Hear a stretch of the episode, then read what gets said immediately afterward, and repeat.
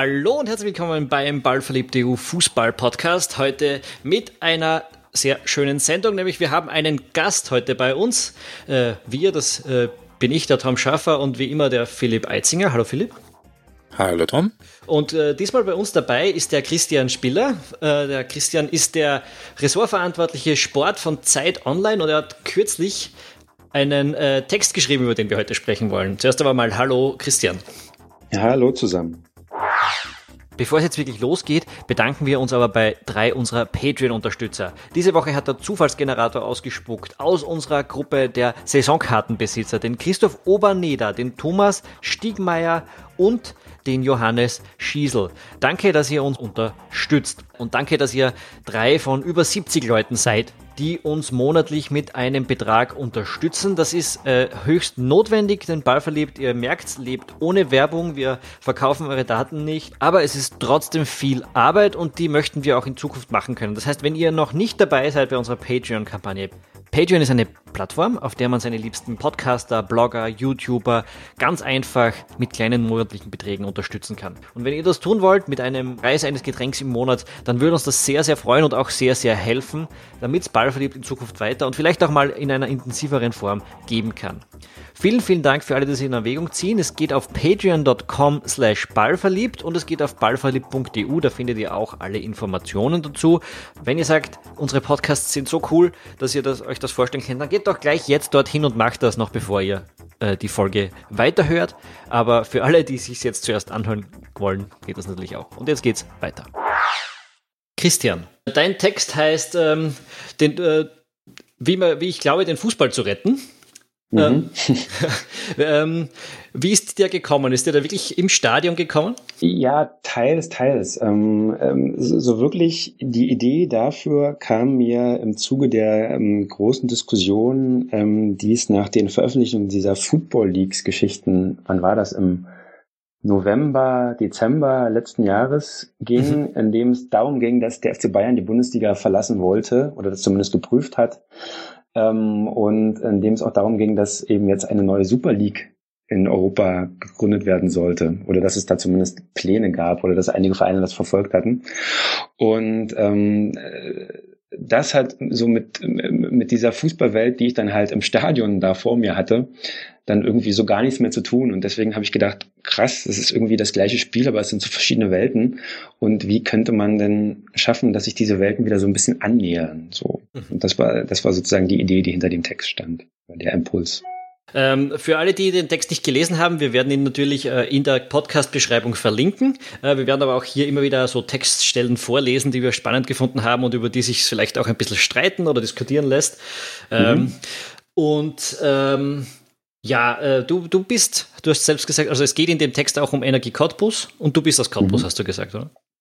Genau, also ich bin da geboren und aufgewachsen und ähm, äh, ja, wie es halt, wie es halt mit vielen Jugendlichen oder Kindern passiert, ähm, äh, die in lokalen Fußballvereinen vor der vor der Tür haben, der dann auch noch in bestimmten Phasen des Lebens, sage ich mal, ähm, außerordentlich erfolgreich ist und so eine, so, so eine kleine Stadt irgendwie doch bekannter macht, als sie sonst wäre, dann ist man natürlich irgendwie gefangen und kommt dann nicht mehr von los. Und ähm, ja, das ist nicht immer schön, aber manchmal halt doch so. Ja, ähm, wir haben nämlich direkt zu Cottbus tatsächlich eine Frage gekriegt auf Facebook von Dr. Uwe. Mhm. Äh, er hat gesagt, ein sehr schöner Text, aber die Fanszene von Energie Cottbus ist leider nicht ganz unproblematisch, oder? Mhm. Äh, kannst du uns ganz kurz erklären, für alle, die es nicht wissen, was er damit meinen könnte? Ähm, ja, es ist, es ist gar nicht so einfach zu erklären, weil für jemanden, der einfach nur so ins Stadion geht, ähm, ist dieses Problem, was es da gibt, ähm, relativ unsichtbar. Also äh, ich, ich, ich habe es auch in einen Text geschrieben, ich habe eine Dauerkarte für die Haupttribüne und setze mich dahin. Und ähm, das Problem ist, ähm, und ich kann das tatsächlich nur, vor allem auch nur aus, aus anderen Medien wiedergeben oder äh, von ein paar Gesprächen mit Fans, aber ähm, auch nicht allzu vielen, dass ähm, die, äh, die Fanszene von Energie Cottbus ein Problem mit Rechtsextremen hat ähm, das sogar so weit geht, dass ähm, äh, die Rechtsextremen ähm, bestimmen sollen, sozusagen, was in der Fanszene passiert und was nicht. Ähm, es gibt dann eine, eine, eine Gruppe, die wurde lange verboten, hat sich mittlerweile aufgelöst, die heißt Inferno Cottbus. Ähm, da gibt es wohl große Schnittmengen mit äh, Leuten, also mit einer äh, großen rechtsextremen Szene in Südbrandenburg sowieso. Da werden Leute vom Verfassungsschutz beobachtet und so weiter und so fort. Und ähm, die ähm, versuchen oder üben auch Einfluss auf die Fanszene von Energie aus. Ähm, es gibt da, es gab im Jahr, Gott, wann war das? 2017 dann, glaube ich, einen Vorfall, ähm, in dem sich äh, sozusagen andere Fans gegen diese Fans gestellt haben im Stadion. Und danach kam es dann zu Hausbesuchen, ähm, also, also zu Gewalt sozusagen. Ähm, und äh, ja, zu, zu, zu einem Clear, mittlerweile äh, scheint in dieser organisierten Szene, ähm, von der ich ein bisschen weit weg bin, also ich kann das tatsächlich nur, nur sozusagen aus zweiter Hand wiedergeben, mhm. scheint es ein, ein Klima der Angst zu geben. Also Leute haben wirklich ähm, Angst, sich diesen äh, Leuten entgegenzustellen. Und das ist natürlich tatsächlich sehr, sehr traurig. Aber wie gesagt, das, das, das äh, Besondere ist so ein bisschen, dass man das als ganz normaler Zuschauer im Stadion gar nicht so mitbekommt. Ähm, und das führt dann auch dazu bei vielen, sagen wir mal, normalen Fans, dass sie, wenn immer dann irgendwie äh, überregionale Medien über ihren Verein berichten und sie berichten oft nur noch über Energie, wenn es um dieses Thema geht, mhm. dass sie dann irgendwie sagen, ach, das ist doch total übertrieben und das wird dann irgendwie nicht richtig dargestellt. Und das führt dann zu so einem Effekt, dass sie es irgendwie kleinreden, ja, so um, um ihren Club und ihre Heimat irgendwie zu verteidigen, was dem Problem natürlich auch irgendwie nicht angemessen ist. Ähm, und deswegen muss man da, ja, es ist, es ist sehr schwierig, es ist gerade eine sehr schwierige Gemengelage da, das muss man schon sagen.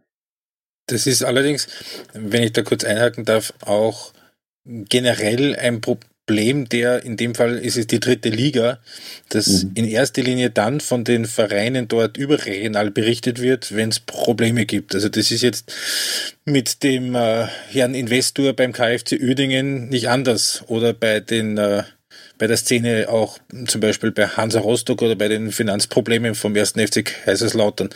Ja. Vielleicht generell eher auch, und da kommen wir vielleicht auch so ein bisschen zum, zum, zum Thema, ähm, der Suche nach Aufmerksamkeit und le letztendlich dann vielleicht auch nach, nach Klicks im Internet bei den, bei den ähm, berichtenden Medien, dass einfach so, solche Geschichten dann noch besser ziehen, Problemgeschichten, weil die sportlichen Geschichten, und das ist auch das, was du ja dann in deinem Text sagst, äh, die passieren auf einem höheren Niveau dann, ne?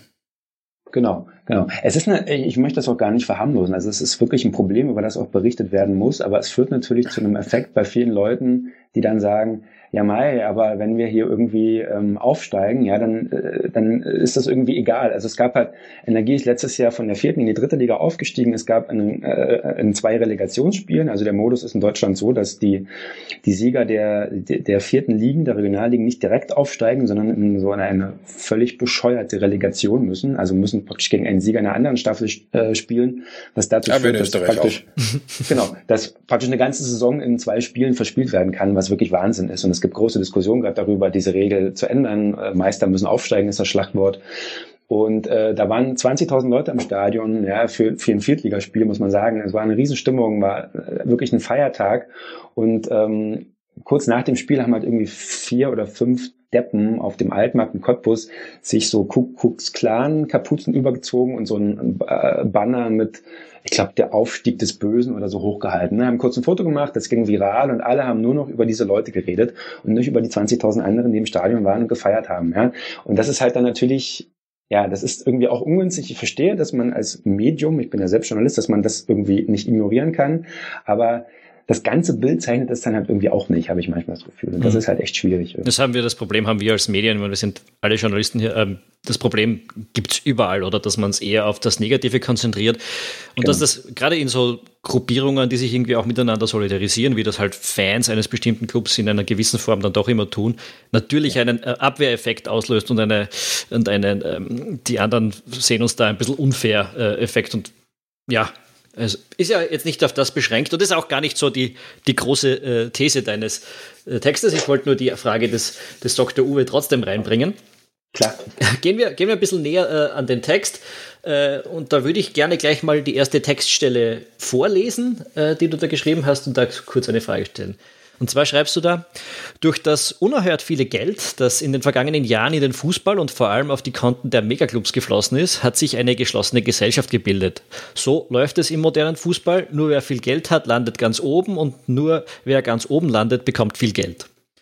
Ähm, meine Frage dazu wäre, ist es denn wirklich so neu? Äh, du sagst, es gibt, hat sich eine geschlossene Gesellschaft gebildet, aber wenn man sich die Siegerliste des, des äh, Europapokals, der Meister, des Meisterpokals anschaut, also in den 50er Jahren, die ersten fünf Bewerbe hat immer Real Madrid gewonnen. Ähm, mhm. Ist das wirklich so was ganz Neues? Ähm, nee, also natürlich gab es schon immer ähm, große Vereine, die konstant oben mitgespielt haben und konstant um die Titel mitgespielt haben. Ähm, äh, aber es gab halt auch mal irgendwie äh, Vereine wie äh, Steaua Bukarest, die den Europapokal gewonnen haben, der Landesmeister, oder der PSV Eindhoven oder was weiß ich, Roter Stern Belgrad, ähm, der HSV. Ja? Ähm, ich glaube. Aston Villa.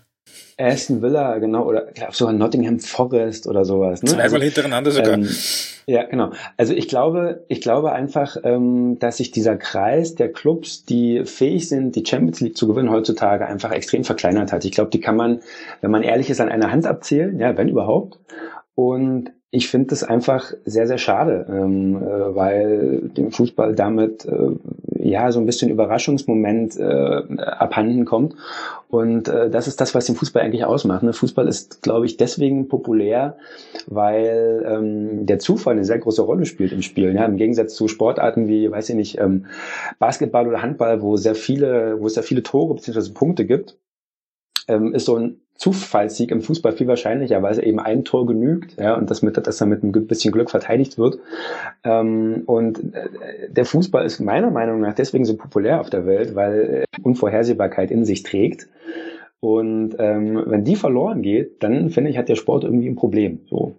Ähm, diese Unvorhersehbarkeit des, des Europapokals in früheren Jahren vor allem, hat natürlich auch viel mit dem Modus zu tun gehabt. Äh, mhm. Der Meisterpokal, der hat fünf Runden gehabt, du hast zweimal gegeneinander gespielt, immer im K.O.-Bewerb. Und mhm. da ist es natürlich jetzt erstmal so, dass auch Italien gegen England in der ersten Runde passieren hat können, äh, wo natürlich dann ein Favorit rausgeflogen ist. Und andererseits ja. über zwei Spiele kannst du ein Underdog auch mal den größeren ausschalten. Genau, aber dann ist das halt so. Also ich würde total, ich würde es total cool finden und ich glaube, es hat sogar Bruno Labbadia jetzt diese Woche irgendwo gesagt, ich müsste es nochmal nachgucken. Ich würde es total toll finden, wenn äh, von vornherein Champions League erste Runde ist ein K.O.-Spiel, der gegen den, meinetwegen auch nur die Meister. Ja? Ähm, das wird natürlich, wird natürlich nie durchzusetzen sein, weil die großen Ligen natürlich Interessen haben, Interesse haben, so viele Vereine wie möglich dort reinzubringen. Und das ist ja auch sportlich, sind die natürlich auch besser als Natürlich ist der, der vierte der deutschen Bundesliga sportlich besser als der Meister aus, was weiß ich, Malta oder so, keine Frage. Ähm, aber äh, ganz ehrlich, wer guckt denn bitte interessiert die Vorrunde der Champions League? Da passiert ja nichts. Ja, ich kann, äh, ja. wenn du mir die Auslosung der Vorrunde der Champions League gibst, kann ich dir innerhalb von einer Minute sagen, mit ziemlicher Sicherheit sagen, welche zwei Mannschaften sich für das Achtelfinale qualifizieren werden.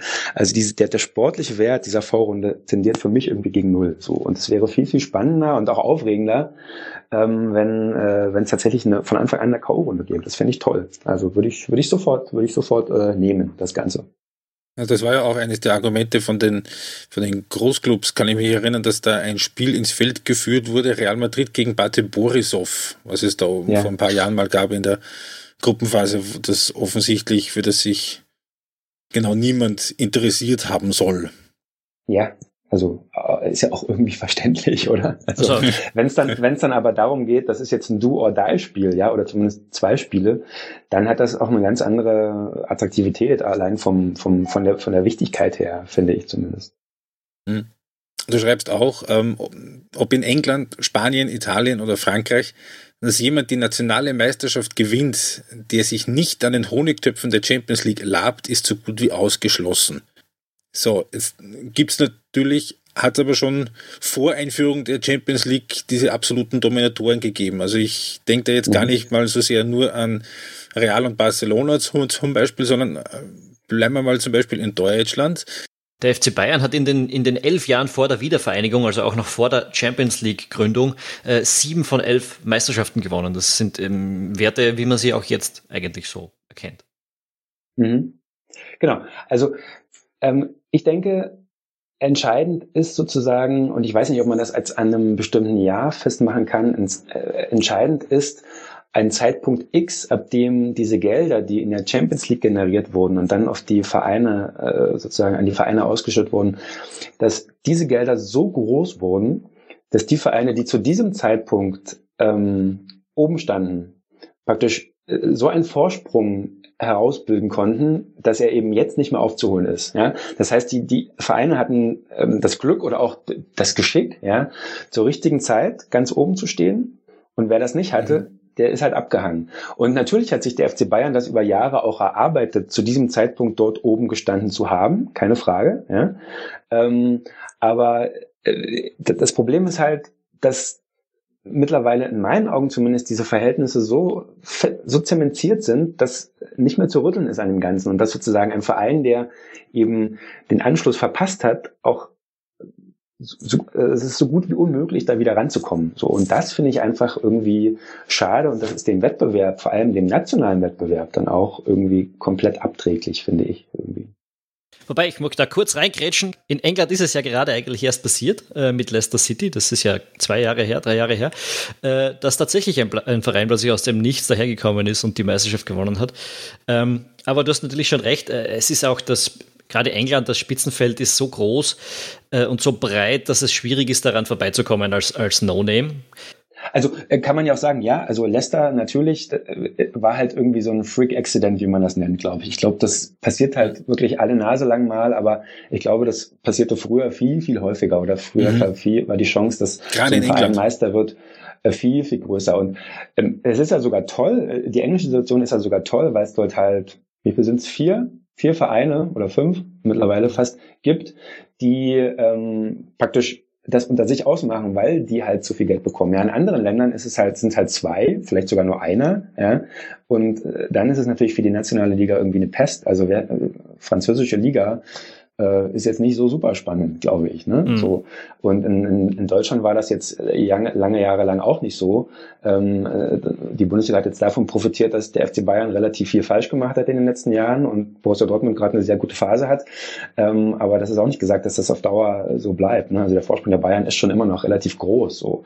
Also will sagen, ähm, äh, Natürlich, je mehr Vereine dann in der Champions League spielen und an je, an je mehr Vereine dann äh, Geld ausgeschüttet wird, umso ähm, spannender ist es dann wiederum in der Liga, weil diese Vereine alle dann fähig sind mitzuspielen. Aber ähm, für, für, für Vereine aus, aus Ländern, die halt wirklich nur sehr spärlich mal in der Champions League mitspielen, ist es dann wiederum auch, ja, also verzerrt sich das dann auch wieder irgendwie. Ja, ich wollte eigentlich noch kurz ähm, zurückkommen auf das, äh, wo du vorhin gesagt hast, ähm, wann das war. Ich würde mich sogar trauen, dass ich da, pardon, dass ich da eine Jahreszahl nenne, mhm. wann die Mannschaften, die da vorne waren, dann ebenso profitiert haben. 1999, das Jahr, in dem die Champions League von damals 24 auf 32 erweitert worden ist. Bis dahin waren es nur Meister, dann mal zwei, drei, drei Jahre ausgewählte Vizemeister und mhm. mit der Erweiterung auf 32 im Jahr 1999 waren dann wirklich von den großen Ligen jedes Jahr drei, vier Teams in der Champions League und in den meisten der großen Ligen waren das halt dann in den nächsten paar Jahren eben immer dieselben. Und ja. da hat es halt natürlich ein paar Be Beispiele gegeben, äh, die dann halt nichts draus gemacht haben. Ich denke vor allem an Leeds United, die ja 2-1 mhm. im Halbfinale waren. Aber das Gros der Teams, das so um diese Zeit, so um 99 herum oben war, die haben halt richtig davon profitiert. Ähnlich wie es in der Premier League war ein paar Jahre vorher, äh, wie, die, wie die Kohle gekommen ist vom ähm, na? Von der Premier League halt. Ja, genau. wo die, wo wie die, die Ausgliederung dann war ne? und die ja. Eigenvermarktung.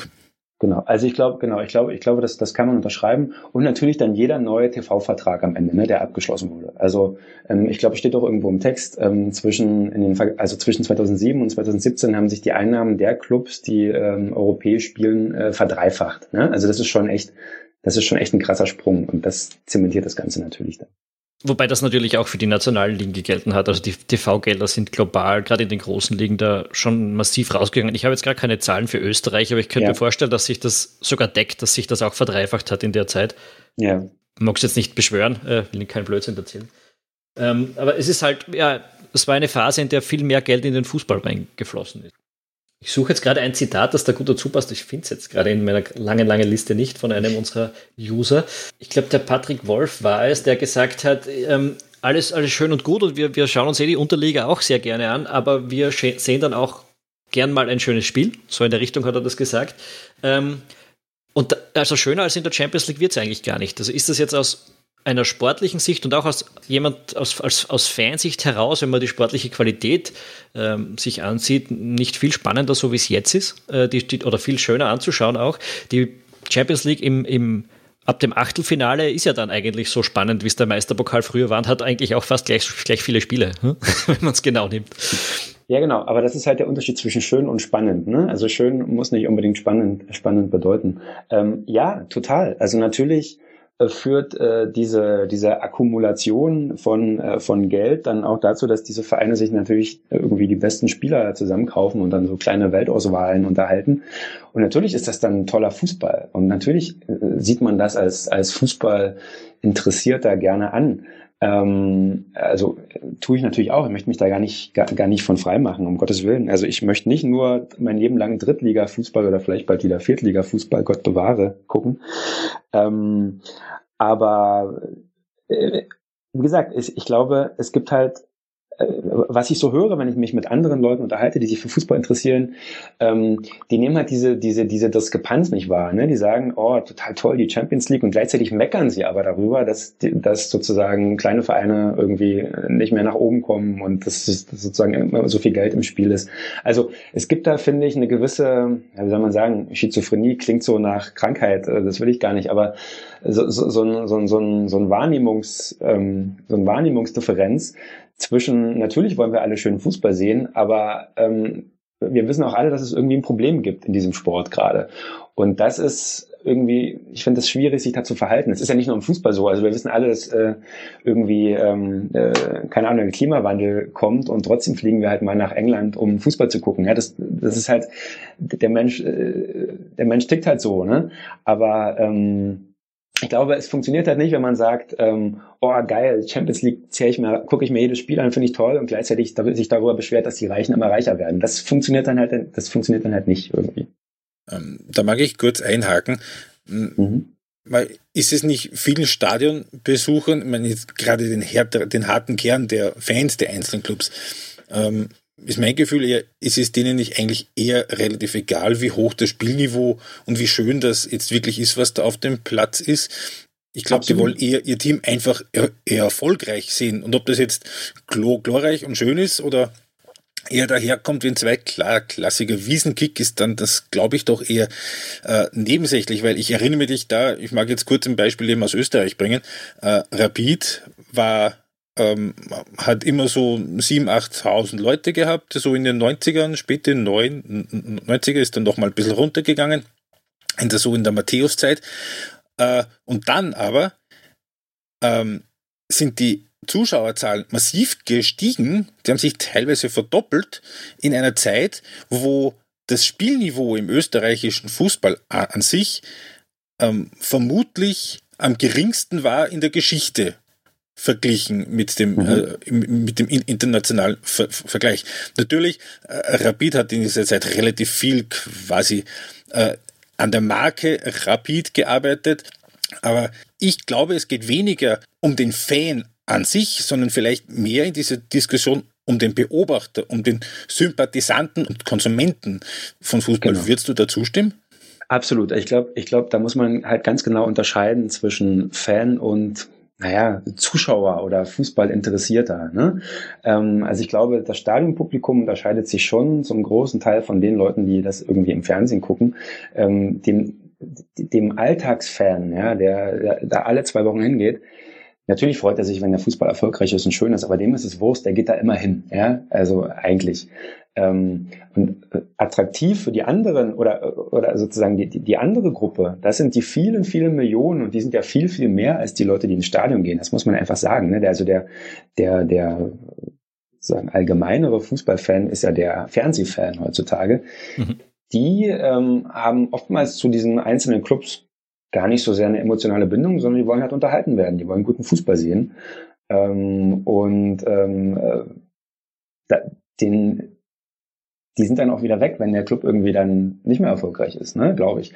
Also ich glaube, da splittet sich sozusagen dieses, dieses, dieses Fußballpublikum, das man immer so allgemein äh, äh, sieht, splittet sich da komplett auf. Und ähm, da es aber, glaube ich, meiner Meinung nach so ist, dass äh, das meiste Geld nun mal von den Leuten kommt, die Fußball gucken im Fernsehen mittlerweile, ähm, äh, ja, spielt sozusagen diese, diese, diese, diese, diese emotionale Bindung zu einem Verein eine immer weniger, eine immer kleinere Rolle.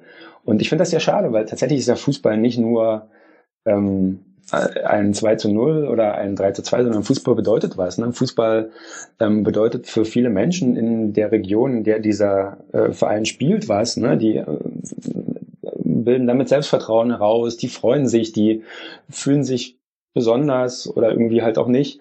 Und das, glaube ich, tut halt so ein Fernsehzuschauer dann eher nicht. Und das ist irgendwie äh, ja eine Entwicklung, die ich irgendwie nicht gut finde einfach.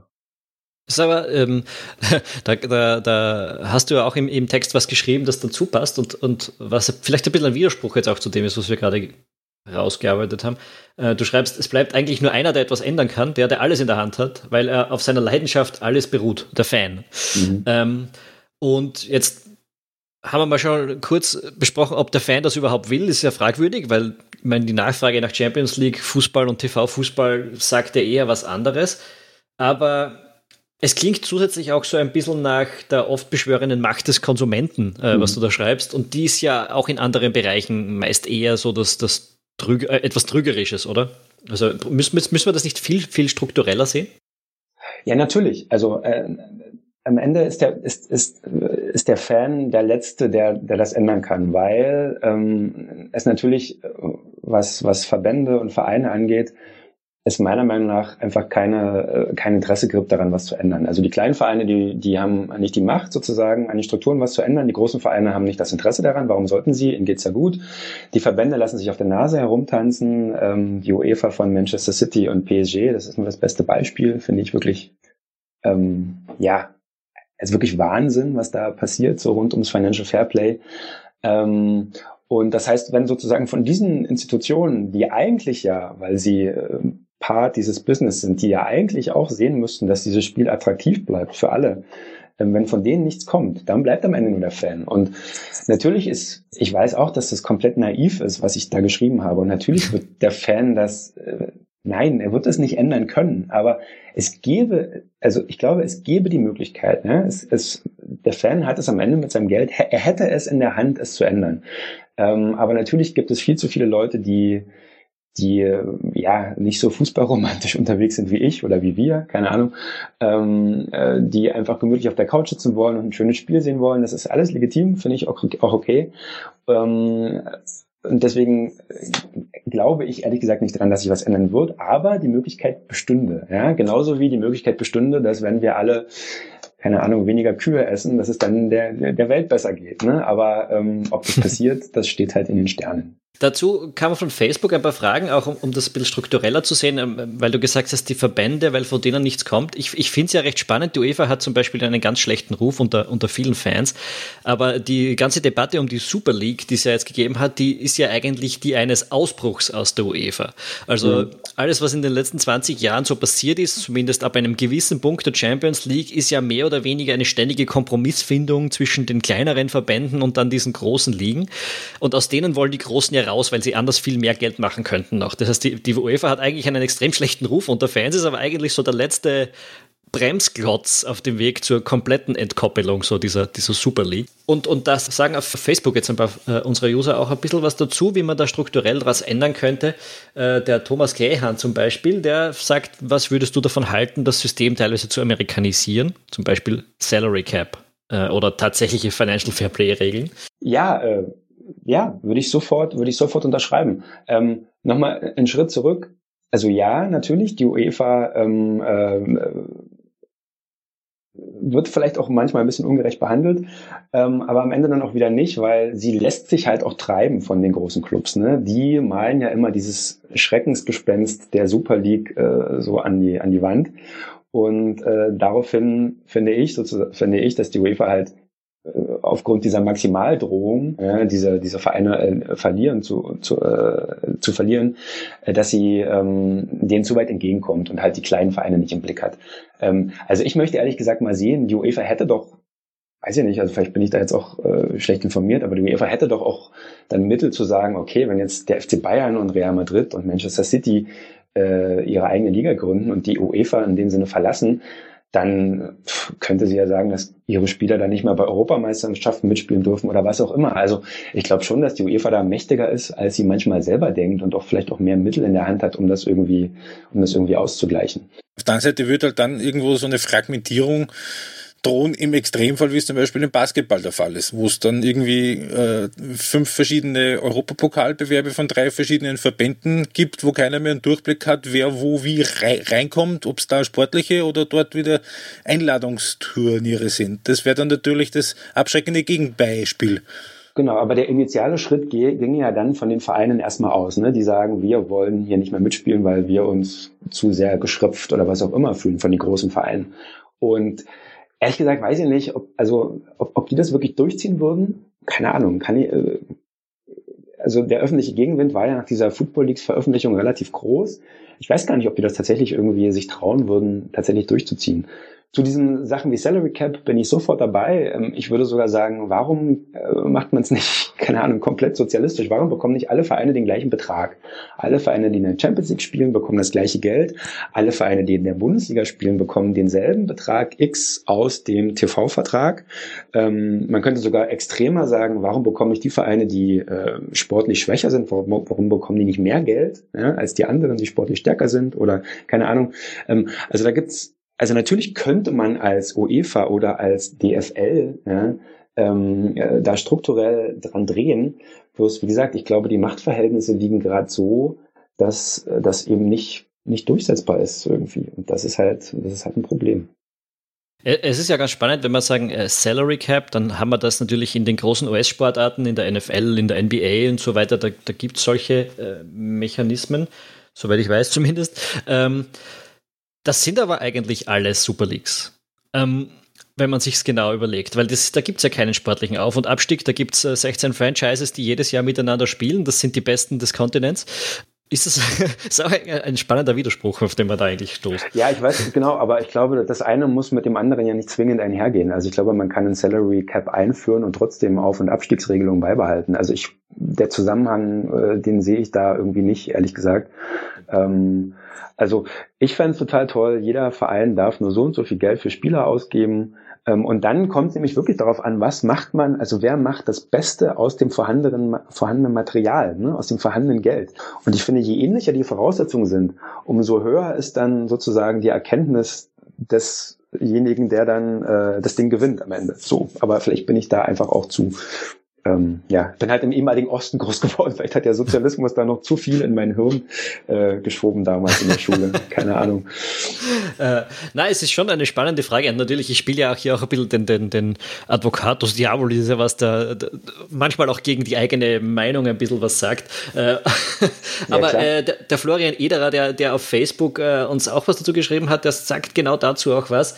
Ähm, die einzigen, die von einem Salary Cap profitieren würden, wären die die der Vereine besitz, besitzen, sagt er. Äh, weil, äh, wenn wir ein Salary Cap machen, heißt das ja, dass die Spieler weniger verdienen, aber die Vereine nicht weniger Geld einnehmen. Deswegen. Ähm, hast du da eine gegen äh, eine, äh, eine, andere Meinung, weil es stimmt ja schon. Ich meine, Manchester United, wenn du jetzt sagst, die dürfen genauso nur 100 Millionen ausgeben wie äh, von mir aus in England jetzt Newcastle. Ja. Sie machen aber trotzdem den 20-fachen Umsatz. Also, oder ist jetzt eine Fantasiezahl, aber der, der Punkt kommt drüber, glaube ich. Ne? Ja, muss ich erstmal drüber nachdenken. Ähm, ja, keine Ahnung, wo das restliche Geld dann hingeht. Äh, könnte sein, dass er da recht hat, klar. Ähm, ja, aber dann können wir, also dann äh, würde ich auch stark dafür plädieren, äh, es würde dem Fußball halt auch gut tun, wenn man so ein bisschen Luft aus diesen ganzen TV-Verträgen rauslässt. Ne? Also wenn die dann halt auch ein bisschen weniger TV-Gelder bekommen, so wäre halt auch, wäre insgesamt nicht so verkehrt irgendwie. Ja, stimmt, aber außer der Fan, der es zahlen muss, hat da weder, hat jetzt niemand so richtig Interesse dran. Ja, das glaube ich auch. Das glaube ich auch. ähm, das, das bringt uns eh zu einer viel breiteren äh, Frage. Ich meine, alles, was wir da besprechen, und du hast es ja selbst vorher gesagt, du bist viel, wärst für einen viel sozialistischeren Zugang. haben wir, aber die Welt haben wir ja jetzt nicht. Warum ist uns der Fußball so wichtig, dass wir sagen, das behandeln wir jetzt komplett anders als die Gehälter von Friseurinnen, von Supermarktkassierern oder, oder, oder auch von, von so Krankenpflegern. Äh, das ist alles, was irgendwie dem, dem kapitalistischen System bis zu einem gewissen Grad unterworfen ist und der Fußball, den soll man dann rausnehmen. Ähm, naja, ich glaube, ich glaube, der Fußball erfüllt halt eine bestimmte Funktion ne, in unserer Gesellschaft heutzutage. Und erfüllt er schon seit mehreren Jahrzehnten und das ist irgendwie, da kommen halt alle zusammen. Ja? Ähm, also es ist irgendwie, äh, Fußball ist ein, eine unglaublich einigende Kraft, die ähm, so das, das, das letzte Lagerfeuer der Gesellschaft irgendwie, wenn man in diesen abgegriffenen Plattitüden sprechen will. Ähm, und äh, der kann eine unglaubliche Stärke entwickeln, ja, im Positiven, im Negativen. Der Fußball kann, keine Ahnung, er kann äh, bei uns in Deutschland, wenn es um die Integration von Flüchtlingen geht oder um Inklusion oder um äh, soziale Teilhabe, kann ja unglaublich viel bewirken. Ähm, äh, man hat es in diesem Sommer an Mesut Özil gesehen, an der Diskussion um ihn, äh, dass sozusagen auch über den Fußball gesellschaftliche Debatten geführt werden. Das heißt, der Fußball ist mittlerweile so groß, dass er einen ganz hohen gesellschaftlichen Wert hat. Und ähm, ich, dieses Thema liegt mir deswegen, nur deswegen so sehr am Herzen, weil ich Angst habe, dass der Fußball diese Funktion verliert. Ja? Und ähm, ich glaube, wenn das so weitergeht wie bisher, ähm, äh, wenden sich die Leute vom Fußball ab und der Fußball wird irgendwie keine Ahnung, zu so einer Zirkusveranstaltung, die, der eben diese Funktionen, diese gesellschaftliche Funktionen nicht oder nur noch teilweise äh, erfüllt. Und das finde ich schade. Deswegen finde ich, sollten wir überlegen, wie wir dieses System, dieses Profifußballsystem ähm, so steuern können, äh, dass es eben immer noch so wichtig bleibt, wie er eben für viele Leute ist. So und ich finde es halt schade, wenn es nicht mehr so wäre. Da, das äh, bringt das uns Sinn? ja. Sorry. Ja, ich glaube schon. Also, und es, es bringt uns auch irgendwie zu dem Punkt, wo ich glaube, dass dein Text am wenigsten Widerspruch herbeirufen wird. Und das ist, wenn du sagst, uh, support your local team im Prinzip. Also du schreibst da, Fußball ist Kultur, Identität, auch Heimat. Als meine Mannschaft einst in die Bundesliga aufstieg, glaubte ich in den fassungslosen Stadiengesichtern und um mich herum auch stolz zu erkennen. Und dann auch, wenn eine bunte, vielfältige und vor allem unvorhersehbare Fußballwelt am Herzen liegt, der sollte sich um seinen örtlichen Fußballverein kümmern. Und ich glaube, gerade dieser letzte Satz, da sollte sich um den örtlichen Fußballverein kümmern, der ist für, für Fußballfans, die gerne ins Stadion gehen, komplett unstrittig und äh, ist sicher ein Aufruf, den man sich ein bisschen mehr zu Herzen nehmen könnte. Und ich, ich habe dann an mich gedacht. Ähm, ich gehe auch gern da in Wien zum Wiener Sportclub. Ich, ich weiß, dass der natürlich über die Grenzen Österreichs hinaus sehr bekannt ist, dieser Verein. Äh, aber das ist irgendwie so ein bisschen wenn man es vereinfachen will, das St. Pauli von Wien, so äh, kleiner Verein in der dritten Liga in dem Fall, der äh, eine sehr linke Fanszene hat und wo es einfach super ist, auf der Tribüne zu sitzen und ein Bier zu trinken und der Fußball ist dort gar nicht so wichtig und es ist einfach schön dort zu sein und die Stimmung mitzuerleben und das Gras zu riechen, mehr oder mhm. weniger. Ähm, aber wenn ich dort dann sitze auf der Tribüne, dann, dann träume ich eigentlich nicht vom, vom österreichischen Titel oder gar von der Champions League, sondern irgendwie ist das ja gefühlsmäßig fast schon was ganz anderes. Ähm, Braucht man das überhaupt, dass das ein und dieselbe Welt im Prinzip sein kann, muss? Oder kann man, oder kann man das auch so sehen? Ja, ich gehe gern zu meinem Local Team, ist ganz, ganz, ganz egal, ob der deutscher Meister werden kann, so in der Richtung. Ja, also ähm, ja, wir haben ja schon darüber geredet. Wir haben ja schon gesagt, dass den Fans am Ende ziemlich egal ist, ob wahrscheinlich sogar egal, ob der Club jetzt in der ersten, zweiten, dritten oder vierten Liga spielt. Hm? So wird gesagt, den Hardcore-Fans oder den, den, den Leuten, die da öfter hingehen. Was macht denn eigentlich ein, ein, ein Fan, der sozusagen äh, mit seinem Verein äh, total verbunden ist und für, für, für den auch äh, sozusagen ein Verein der lokale Verein ist? Die spielen aber Champions League. So, ne? Also ich habe ich hab jetzt so einen Fan von Borussia Dortmund oder so vor Augen gehabt, ne? dem man jetzt nicht nachsagen kann, dass sie irgendwie Erfolgsfans sind oder abgehoben oder keine Ahnung was. Mhm. Ähm, die müssen diesen Widerspruch irgendwie aushalten. Ne? Das ist, das ist, das ist finde ich ganz interessant. Also vielleicht könnte man sogar äh, eine Idee, mit, mit denen mal sich genau darüber zu unterhalten irgendwie, weil das glaube ich gar nicht so einfach ist. Aber ja, für mich, also für mich ist es gerade so, es sind zwei Welten irgendwie. Ne? Diese dritte Liga und die Bundesliga oder Champions League, das sind zwei Welten. Und das ist irgendwie auch okay so. Aber ich fände es schön, wenn es zumindest theoretisch möglich ist, dass sich diese Welten annähern oder dass irgendwann mal wieder Energie Cottbus den FC Bayern schlagen könnte, was er schon zweimal getan hat. Im Moment ist es halt utopisch, aber es wäre irgendwie doch nett, äh, wenn das mal wieder passieren könnte. So. Diese ganze Entwicklung, beziehungsweise würde ich mich fragen, was da, weil wenn da so die, die immer die Rede ist von den von den Superclubs und von den von den globalen Stars, die wirklich jeder kennt, auch solche, die nicht originär mit Fußball was zu, zu, zu tun haben. Also ein Cristiano Ronaldo, der ist halt eine Marke. Und was ich mich gefragt habe, was da bis zu einem gewissen Grad vielleicht auch dahinter steckt, ob das vielleicht auch die technischen Möglichkeiten auch einfach sind oder ob das wirklich nur das Geld ist. Beziehungsweise hätten zum Beispiel ein Ferenc Puschkasch in den 50er Jahren oder ein Cruyff in den 70ern oder ein Maradona in den 80ern, hätten die schon so einen Hype-Status erreicht, wie jetzt ein Ronaldo und oder ein Messi, der weit über den Fußball hin, hin, hin, hinausgeht? Oder beziehungsweise inwieweit ist das auch eine Folge von Social Media? Ja. Haben Sie das nicht eigentlich? Ich meine, wir reden heute noch von den Leuten. Ja, wir als Fußballfans. Ja, ich hätte tatsächlich gerne mal den Instagram-Account von Ferenc Puschkas äh, gesehen. Das wäre bestimmt interessant gewesen.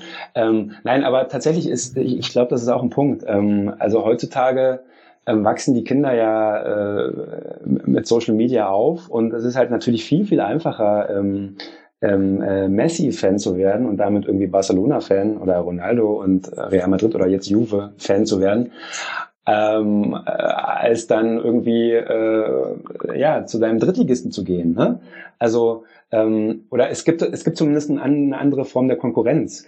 Also wenn, du damals, wenn du vor, äh, glaube vor 50 Jahren irgendwo in der Provinz groß geworden bist, dann hast du halt, dann sind diese Stars dir halt relativ selten begegnet, ja, weil, einfach weil du keinen Zugang zu ihnen hattest. Den hast du jetzt, ja, und äh, das führt dazu, dass halt weltweit äh, sozusagen die gleichen Spieler und die gleichen Vereine ähm, ähm, gemocht und dann auch dann irgendwann auch finanziell unterstützt werden. Und das trägt natürlich, also ich glaube schon, dass die Technik dazu beiträgt, zu dieser ähm, sozusagen Fußballglobalisierung und zu dieser Konzentration der Aufmerksamkeit und des Geldes auf wenige Vereine. Das glaube ich schon. Gut, dann, dann würde ich das jetzt zum Abschluss bringen. Äh, Nochmal mit einer kleinen Provokation. Äh, du, du schreibst in deinem Text auch ganz am Schluss, ich werde weiter Champions League schauen und Premier League und Bundesliga, weil es mein Job ist. Zahlen würde ich dafür aber nicht mehr. Ist das ganz wahr? naja, ähm, äh, ja, schon. Also ich glaube, man muss schon unterscheiden zwischen, ähm, äh, natürlich würde ich immer gerne mir noch die Tore angucken und gucken, wie hat jetzt Mo Salah das Ding da wieder reingehauen oder so. Ich weiß aber nicht, ob ich das wirklich live machen, ob ich, ob ich wirklich ein Abo brauche, um das live zu gucken. Ja? Ähm, äh, oder zumindest ähm, jetzt irgendwie jedes äh, mal Pups-Spiel, Pups-Vorrundenspiel oder so. Natürlich, klar, das Finale der Champions League, hey, natürlich will das jeder gucken, ja, ohne Frage. Erwischt, gerne, ja, ich wusste, dass so eine Frage auch kommt. Erwischt, sage ich gerne. Ähm, aber mir geht's eher so ums Prinzip, ne, also ähm, ich habe für mich erkannt, dass ich zu vielen Champions League-Partien einfach ähm, mir fehlt da irgendwie die Bindung, die emotionale Bindung und nur zu sagen, das ist schöner Fußball und das äh, fühlt sich schön an, dafür ist mir der Preis, den ich dafür zahle, und damit meine ich nicht die Euros, die ich da hinlege, sondern der Preis, der eben der ist, dass es dazu führt, dass der Fußball eben vorhersehbarer, langweiliger und sozusagen konzentrierter auf die Vereine wird, der ist mir, der ist mir ehrlich gesagt zu hoch und deswegen verzichte ich da dann irgendwie auch gerne. So. Gut, dann würde ich sagen, lassen wir das mal äh, in den Ohren unserer Hörer ringen. Ähm, äh, es freut uns natürlich immer wieder zu hören, was ihr davon gehalten habt, von unserem Gespräch. Wenn ihr äh, Meinungen habt, dann könnt ihr sie auf Facebook, auf ballverliebt.eu, natürlich im Blog direkt äh, äußern und uns auch per WhatsApp schicken. Auf ballverliebt.eu findet ihr da die Möglichkeiten dazu. Ähm, ansonsten freut es uns sehr, dass ihr uns zugehört habt und wir hoffen, ihr macht das auch beim nächsten Mal wieder. Ihr findet uns auf Apple Podcasts, auf Spotify, überall, wo es Podcasts gibt, auch auf YouTube und so weiter. ähm, ja, äh, Christian, danke, dass du dir die Zeit genommen hast und dass du bei uns gewesen bist. Ja, ich danke für die Einladung. Super. Ähm, vielleicht schaffen wir es wieder mal beim nächsten provokanten Text oder Sehr beim nächsten. Super. Okay, dann äh, wünsche ich euch eine schöne Woche. Bis zum nächsten Podcast und äh, Baba. Servus. Oh.